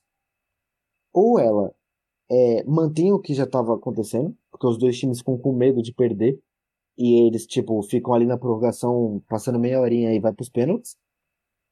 E, ou acontece o seguinte, você tem um jogo foda que o time tá se superando fisicamente, mas acabou empatado. Aí, vai pra porra da prorrogação e o outro time, que é o mais rico, que é o que tá mais preparado fisicamente, goleia. Porque tem mais jogador. Por exemplo, final da, da Liga dos Campeões de 2014. O Atlético de Madrid era campeão até o minuto 93 em que o Sérgio Ramos vai lá e faz um gol de cabeça, um a um. Tipo assim, o jogo foi o Atlético se defendendo, dando a vida. Tipo, a partida linda, a partida linda. Aí o Sérgio Ramos fez um gol, foi pra prorrogação, o jogo acabou 4x1 pro Real Madrid. Porque, tipo, o Real Madrid tinha um time muito mais forte fisicamente, tinha um time com muito mais jogadores, assim. Então, tipo, então, tinham condições ali, chegaram mais inteiro no final do jogo. E aí, tipo, aí, mano, aí 4x1 não reflete o que foi o jogo, sabe? Não reflete. E aí, então, pra mim, tinha que acabar, tinha que acabar a prorrogação. Eu acho que o pior. Falei, falei. Atrasa o pênalti, mano. A gente já falou que Exatamente. pênalti é um bagulho mó da hora do futebol. Pra que você vai atrasar o pênalti? E, tipo assim, eu não vejo por que existir a prorrogação se, você, se já existe o pênalti pra desempatar. Exatamente. Tá? E, e eu vou entrar aqui, vou juntar um ponto com outro. Aí o Lucas pode até complementar se ele quiser. Não, Mas eu vou juntar é, porque ele só queria. Você vai falar do quê? Mano, prorrogação e gol fora não combinam, velho. Um de Não, antes é uma você falar- muito grande. Antes de você falar isso, eu queria. Assim, eu concordo até um pouco com, com o Gabriel e com você também, que você concorda com ele. Mas. é, Mano, eu não sei se eu, se eu sou a favor de tirar a prorrogação, se, se são vocês dois contra eu, já, contra mim, já, já foi voto vencido, mas eu queria aqui só me posicionar, porque assim, é, uma coisa que o Mauro Betting sempre fala é que ele odeia pênaltis, porque é, não mostra técnica vence, pode vencer o time que é inferior. E ele prefere ver a técnica do que a sorte, entre aspas, porque pênalti também tem competência. E é um bagulho que me pega um pouco mesmo, porque, tipo, é, o time pode segurar ali os 90 minutos. Nesse caso foi uma exceção. Exceção não, mas foi um, um caso à parte. Porque geralmente, quando é um time forte contra um time mais fraco, é, o time mais fraco se segura e para levar pros pênaltis. E aí, quando tem a prorroga- prorrogação, talvez eles se proponham a jogar um pouco mais. Então, sei lá. é, me pega um pouco isso também, a- de tirar a parte técnica, sabe? É, é que eu acho, eu acho que eu seria a Uhum. favor em jogo único, sabe? Em Copa do Mundo, tal, ou a Champions que foi exceção, ou o final da Champions mesmo. Porque cansa menos também. Eu acho que quando você tem dois jogos seguidos, É, não, aí é você tem que bem, fazer a prorrogação no final, aí eu acho que cansa muito, sabe? Não sei. Não, tipo assim, esse Então, ponto, esse ponto- Pode falar. Então a gente pode chegar aqui no meio termo que a gente manda lá pro FIFA que a gente tira a prorrogação de dois jogos. Quando é jogo único, a gente pode deixar. Não, acabou a prorrogação, não vou abrir mão disso. Mas é. E aí, Cauê, tá com você. É pra gente Não, mandar Não, eu FIFA. falei isso, Não. Eu só queria contra-argumentar aqui o que o Lucas falou, porque, tipo, é, ele falou, beleza, que você dá mais tempo de jogo, você dá mais espaço pra técnica, mais tempo pra técnica. Só que assim, tipo, quando você tem, um- você tem um jogo de futebol ali, se os times foram pros pênaltis, é porque eles terminaram empatados, tá ligado? Tipo, eles estão empatados, ponto. Então, tipo, você já, já, eles, eles tiveram tempo pra mostrar a técnica. Beleza, o que você falou é verdade, o time pode segurar em 90 minutos, pode. Só que eles tiveram tempo pra mostrar a técnica, pra mostrar a física, pra mostrar a vontade. E acabou o resultado, eles estão empatados. Se eles estão empatados, eles têm que decidir de outro jeito, tá ligado? E aí eu acho que a prorrogação não é o, o melhor jeito. Eu acho o pênalti melhor, porque o pênalti, tipo assim, não é sorte, como você falou, mas ele aproxima os dois. E não tem nada melhor que você aproximar dois times que já estão empatados. Não, e, e- e também tem a questão da. Tipo, das lesões, sabe? Tipo, você coloca o, o jogador que jogou 90 minutos seguidos pra jogar mais meia hora, o risco de lesões é muito grande, mas sabe? Ah, então, então vamos lá. Das cinco substituições a gente não manda. E da prorrogação a gente manda ali em, jogo, em dois jogos a gente manda tirar a prorrogação em jogo deixa. É isso que a gente chegou à conclusão aqui na, na maioria, certo? Eu fecho assim. Não, beleza então, parceiro. Mas eu vou deixar claro aqui que pra mim não existe a prorrogação nunca mais, velho. Nunca mais. Pode continuar falando, Cauê, que você vai falar aquela hora. Não, eu só queria falar porque, pra, pra complementar o que você disse, que você queria falar do, do gol fora de casa.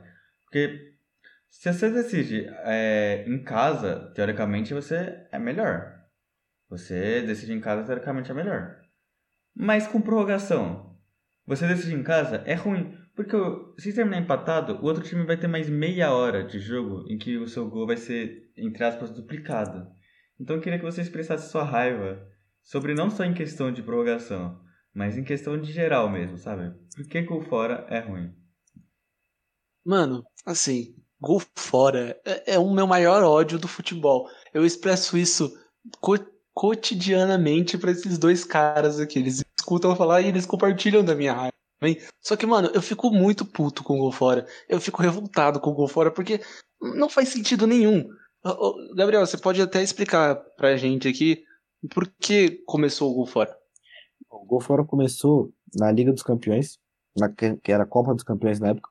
Porque o time, tipo assim, ainda não era um mundo sem internet, era um mundo com não era tão globalizado, então os times não se conheciam muito.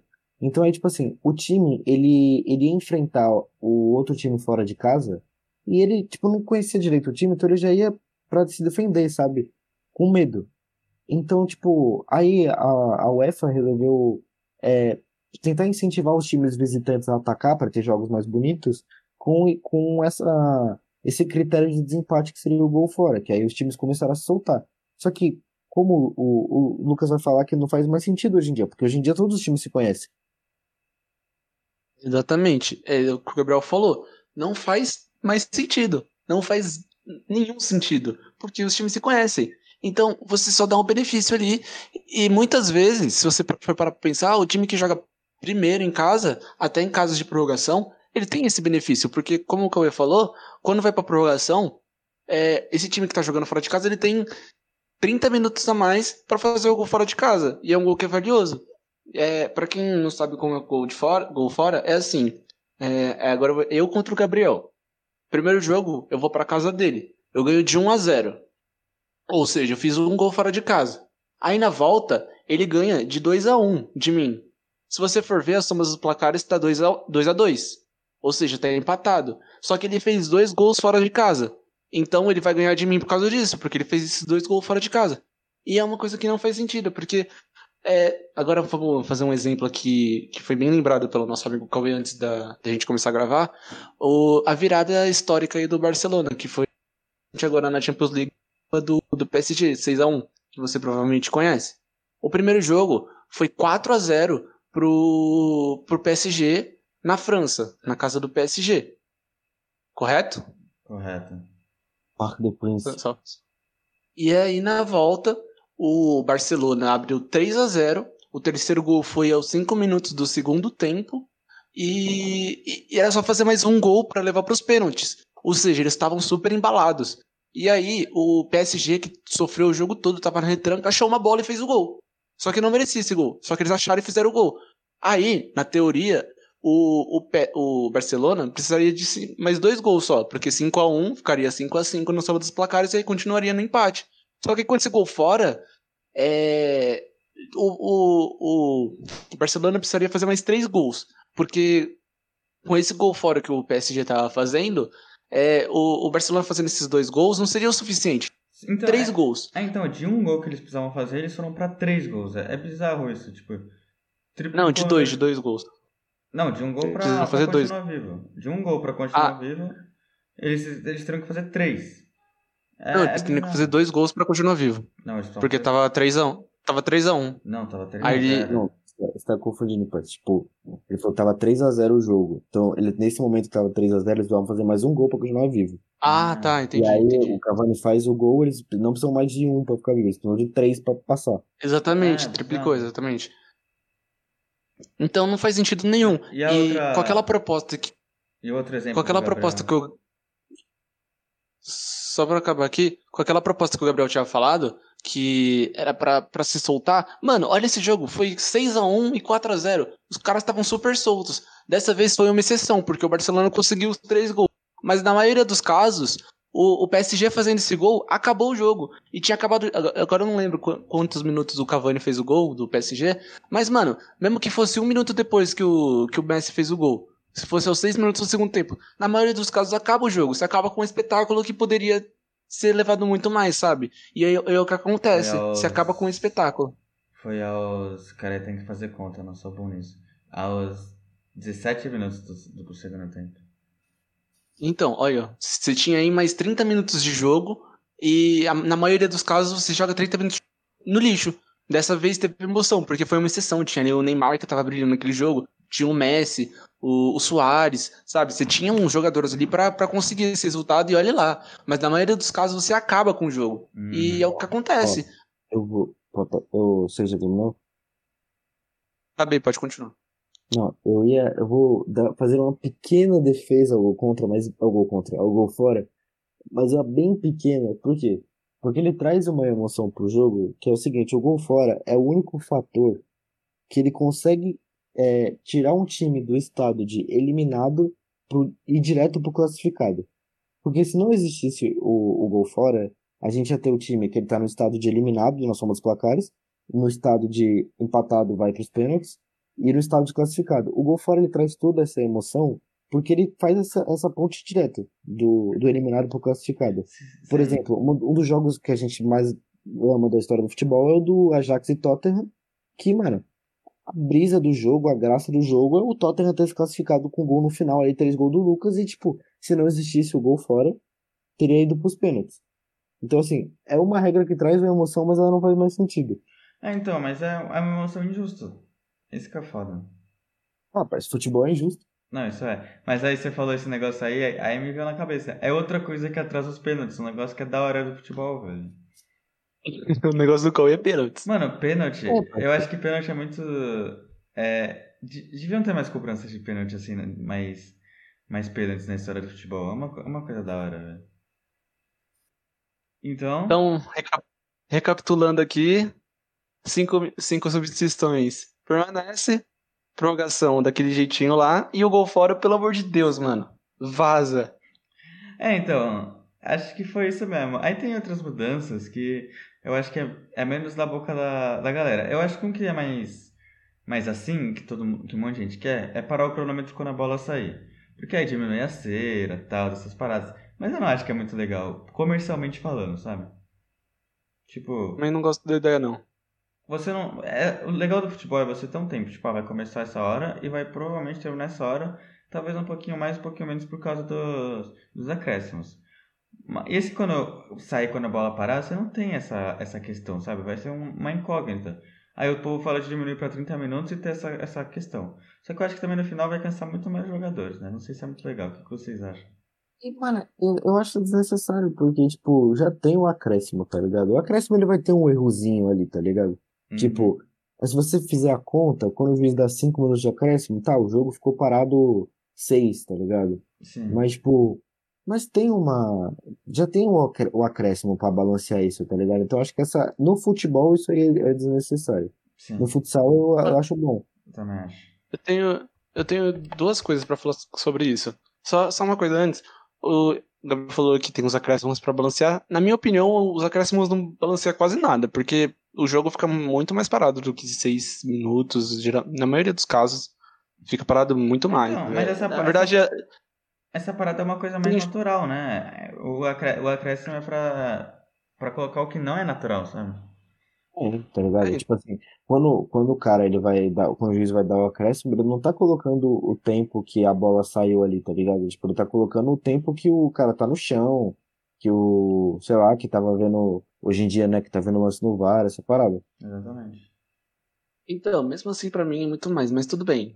Tá, tá, o objetivo do acréscimo é esse, é balancear. Só que eu tenho duas, duas coisas pra falar sobre isso. Uma delas é que, assim, é, eu acho legal é, a malandragem do futebol e tal, da, da cera no final do jogo. Claro que a gente vai ficar puto com com o nosso time, sim, mas eu acho legal isso. Eu acho que faz parte do futebol. Tanto que quando o nosso time tá ganhando, a gente fala, mano, agora é furar a bola e esperar acabar o jogo, é cera, sabe? Sim. Eu acho que é uma coisa que faz parte do futebol. Então, é uma coisa que não, não precisa tirar. Sim. E, e a outra coisa, é, teve uma pessoa que falou, logo nas primeiras regras, essa pessoa, me perdoa, essa pessoa provavelmente não tá mais aqui viva, mas ela falou que o, o que rege o futebol é a simplicidade. Porque você vê o, o vôlei, o basquete, outros esportes que, tem muita coisa, sabe? Tem muita tecnologia, para o tempo, não sei o que, não sei o que, sabe? Tem muita coisinha ali. E, e não são esportes tão, tão valorizados assim mundialmente que nem o futebol, sabe? E, e o futebol tem essa simplicidade que tem muitas críticas, mas a polêmica chama a nossa atenção. É o que você falou. você Atrai a gente. De dois parchinelo e uma bola pra jogar, é isso, né? Exatamente, exatamente. Então, é, essas, coisas, essas coisas fazem parte do futebol. Então, eu sou totalmente contra de tirar. Sim. Por isso tem que acabar a prorrogação, porque é, é complexo e, e tirar a simplicidade do futebol, ponto. Mas tem outras coisas que a gente tinha escrito aqui no, no Word pra discutir. Que é. Essa acho que essa é polêmica, hein? Menos um jogador em campo. Mano, Também sou totalmente contra. Totalmente não sou. Eu também Faz sou sentido. contra. Eu sou contra, mas eu não, não sou totalmente Faz não, porque sentido. faz um sentido. Sim, porque hoje os times são muito mais fechados, né? Então se tira um jogador de, de, cada um, vai abrir muito mais espaços e o jogo tenderia a ficar mais dinâmico. E Mais também franco, né? é, então, e também tá a questão do físico dos jogadores, que hoje eles têm um, um físico que aguenta correr muito mais e que eles ocupariam esse espaço, é, não o espaço físico, mas o, o fôlego do, do jogador que sairia. Então, mano, mas você vê, é, com menos espaço, eles vão ter que se doar muito mais. E Então, mas- mesmo eles aguentando mais, eu acho que aumentaria muito, muito lesão. Mas eles não. Ainda eles- mais em temporadas extensas que a gente tem muito campeonato pra disputar em calendários curtos, sabe? Eu Mas- não, não concordo. Mas eles não se doariam a ponto, tipo, de fazer como se tivessem uns jogadores. Eles se. Seria outro, outro modelo de jogo, sabe? Não seria um 4-4-2, seria, sei lá, provavelmente um 4-3-2, sabe? Tipo, é diferente quando o jogador é expulso, porque o time ele tá acostumado a jogar com 11, não com 10. Então eles têm que. E o Então, outro time dez- tem 11, né? Então você tem que correr pra, igualar. Mas se os dois times tiverem com 10 desde o começo, aí eles iam estar no equilíbrio físico, sabe? Então, porque é, Mano, seria- é treinado pra isso. Sim. Não, mas eu também não concordo, só tô exaltando Não, ah, faz um a sentido. favor. É porque pra mim o Tem 11, nada- o 11 dos, dos jogadores é um negócio muito muito fixo na minha cabeça, sabe? Eu, eu sou meio romântico do futebol, eu não gosto de mudar muito essas coisas, os 11, os 90 minutos. Isso, isso pra mim é intocável, sabe? Não, eu ainda acho É, que isso vai acabar mudando. Acho que isso ainda vai acabar mudando, mas eu também não gostaria. É, eu também acho que uma hora vai mudar. É, Mas. ninguém- só- a gente só trouxe aqui pra polemizar, assim, Sim. os dois são mais ou menos e eu só, é, nada me convence. Não, eu não falei, eu também nada me convence, eu tô falando que tem motivos. É.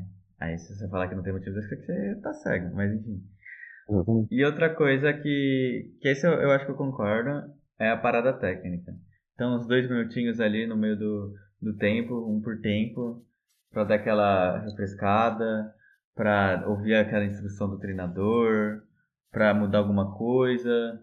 E também, comercialmente falando, porque a gente infelizmente, ou felizmente, né, vive num mundo capitalista, e seria bom até para as televisões terem um tempinho a mais durante os tempos pra pra é, conseguir colocar propagandas e tal. E seria bom pro esporte em geral, né? Quanto mais conseguem vender marcas, melhor pro esporte. O que vocês acham?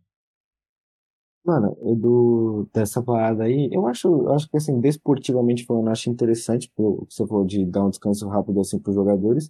E também, mano, quando a gente tá aqui no verão e você vê, e você vê o, tipo, que tem a parada técnica aqui, quando tá jogando, que é uns 30 minutos, você vê que os treinadores são loucos pra que tenha logo. Uhum. Tipo, eu falei do Diniz hoje, né, que você você tinha falado, tipo, tem um, um vídeo do São Paulo lá, que o São Paulo tá jogando com o Corinthians, e aí, tipo, mano, ele está lá com o reloginho dele, deu 30 minutos, ele não vai parar, Flávio, e aí, tipo, para o jogo e ele dá, e ele dá, tipo, a instrução pro time, então, tipo, acho, acho que, que é esse é um ponto positivo desportivamente. Dá- e dá mais poder pro técnico também, né? Aquela, aquela- questão que você tá falando. E você Uhum. padroniza o negócio. Por exemplo, tem o tempo do verão, porque, mano, não dá. Jogar no calor do verão aqui do Brasil, os 45 minutos, não dá. E você começa a padronizar isso. Não, vai ser dois minutos, dois minutos. É, exatamente. Você, Lucas, você é a favor ou contra? Mano, vocês dois são a favor e eu. Ah, você pode fazer a gente vai de ideia, né? Ah, pra mim, eu acho que é uma coisa meio. Sei lá, pra mim, eu seria a favor se fosse jogo às quatro da tarde, com aquele solão e pá. Mas de noite eu não vejo muito motivo pra parada técnica, mas também não seria um- uma coisa que me Eu, incomodaria. eu acho que até. Então, Pode falar. Não, pra mim é isso. Não me incomodaria ter a parada técnica. Acho que assim, em jogo, jogo grande, tipo final, essas paradas, talvez me incomodasse, porque, pô, final geralmente é um jogo pegado e tal, e aí você quebraria um pouco o ritmo do jogo. Mas eu acho que Ainda seria mais também pra, pra, final ali. pra descansar os jogadores, aí eles conseguiriam correr mais, inclusive, depois, sabe? Tipo, esses jogadores de futebol, eles conseguem. Tem um físico pra descansar, mesmo que pouco tempo, eles voltarem melhor assim, né? Não, é, exatamente. E você falou, tipo, de quebrar o ritmo. É, mas, tipo assim, no mundo que essa regra existe, assim, que é padronizada, tipo, eles iam se acostumar com o ritmo e entender que, tipo, existe o jogo antes da parada, aí tem uma parada técnica, então, tipo, é, eles iam, ia- inevitavelmente eles iam acabar se acostumando e ia, ia ter a dinâmica que a gente gosta, tá ligado? Por Sim. exemplo, é, regras de. Lá no começo, regras de falta, essas coisas assim, impedimento, mudou a dinâmica. Só que aí no momento a gente se acostumou e agora a gente entende que a dinâmica está o jeito. Então, tipo, essa mudança da parada técnica também podia, tipo, fazer se acostumar a uma nova dinâmica. Sim, e como eu falei, acho que é melhor até pros clubes, porque eles vão dar. Provavelmente vai, a emissora vai ganhar mais dinheiro e a emissora ganhando mais dinheiro e repassar mais dinheiro pros clubes, né? Uhum. É, Então, pode ser, pode ser. Não é uma coisa que me incomoda, não, então eu tô, eu tô com vocês. É uma coisa que a gente pode mandar pra FIFA também. então no final a gente vai mandar pra FIFA fim do terceiro e quarto lugar, fim da prorrogação em jogo que tem que ir de volta, é, fim do gol fora e ter parada técnica. Isso. Parada técnica. Essas são as nossas propostas. Vamos assinar agora. E segunda-feira a gente encaminha aí. É isso aí. E a gente não, não. a gente não falou muito do VAR, né? Mas acho que o VAR é aquilo que a gente. que todo mundo sabe. Tem que ter tempo máximo, tem que. tem que ser certo e tem que mudar, né? Isso, isso aí.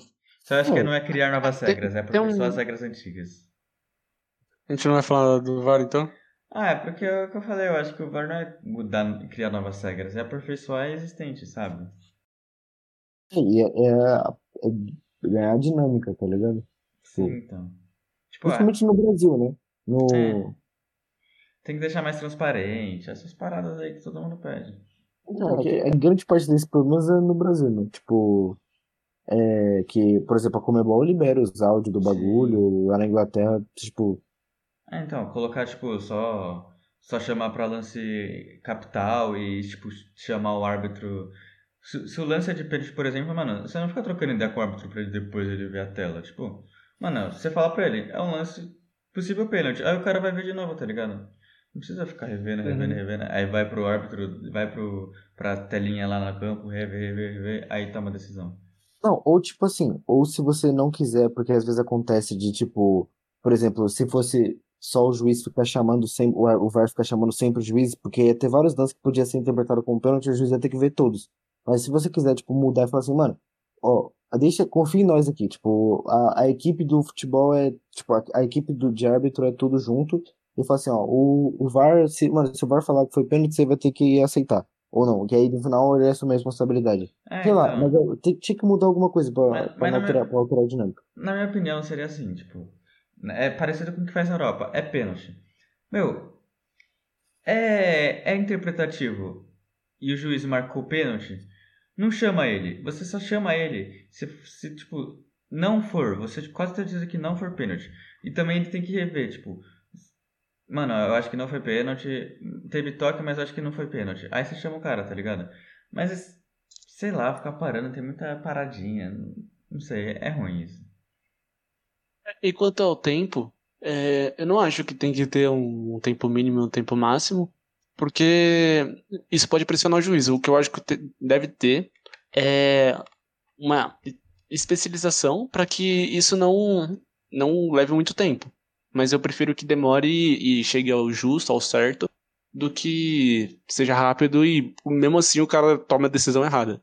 É, isso é foda. Talvez no tempo máximo, tipo, não seria pra pressionar os caras, mas tipo, chegou, bateu, sei lá, um minuto, não tem conclusão, fica do campo, tá ligado? Não, Não, passar e, também, Não. e também, mas eu, eu acho que, por exemplo, a partir do momento que você coloca isso em jogo, você fala, tem um tempo máximo. Aí, tipo, o clube ia ter que entender que tem um tempo máximo, tá ligado? Então, tipo assim, é, se não deu pra ele resolver nesse tempo, fica do campo e o, o clube tem que aceitar isso, porque Sim.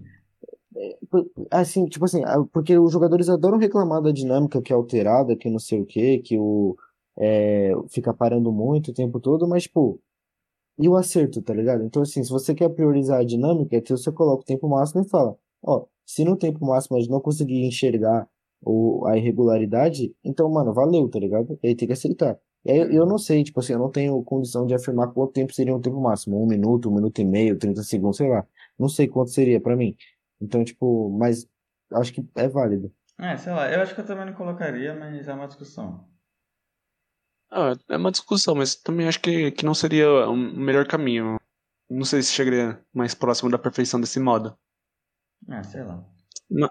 Bom, mas é isso, né? Alguém tem mais alguma coisa a acrescentar aí? Não, se não sair prorrogação, não vou sair gol fora, foda-se. É isso, poucas. Eu acho que eu acho que eu tô satisfeito, velho. Bom, então, por hoje é isso. Eu espero que todo mundo aí tenha gostado, é, tenha notado aí a evolução do futebol e como cada coisinha aí é, teve consequências no, no futebol de hoje, futebol bem jogado. E é isso, né, pessoal? É, É se isso. vocês tiverem, mano, uma, uma mudança de futebol aí que você quer e a gente não falou, mano, arroba faz facão. Estamos abertos a opiniões diferentes. Manda, manda aí até segunda-feira pra gente mandar pra FIFA convencer a gente. A gente pode estender o prazo até, mano, uma semaninha, né? Ó, eu acho que Bom. toda, acho que todas as mudanças a gente já consegue aplicar na Copa do Catar. É isso, velho. Então tá bom. Então por hoje é isso. É, valeu aí por ter escutado até aqui. E sigam a gente lá nas redes sociais, arroba fa- especificamente Twitter. Arroba faz. E... e é isso. É, valeu aí.